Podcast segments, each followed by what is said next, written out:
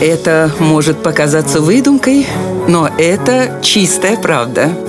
Удивительные истории на радио 1. В 1816 году французский врач Рене Лайенек изобрел незаменимую в его профессии вещь – стетоскоп. До его появления врачи, чтобы услышать звуки от внутренних органов, прижимались к пациенту ухом, Французу это доставляло невыносимые душевные страдания, ведь среди его клиенток встречались прекрасные дамы.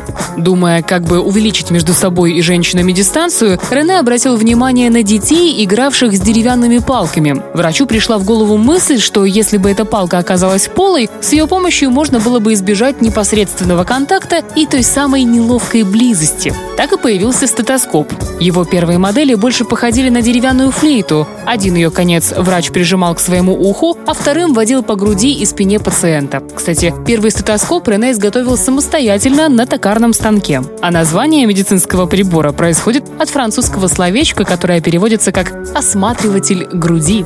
Вот такая вот удивительная история.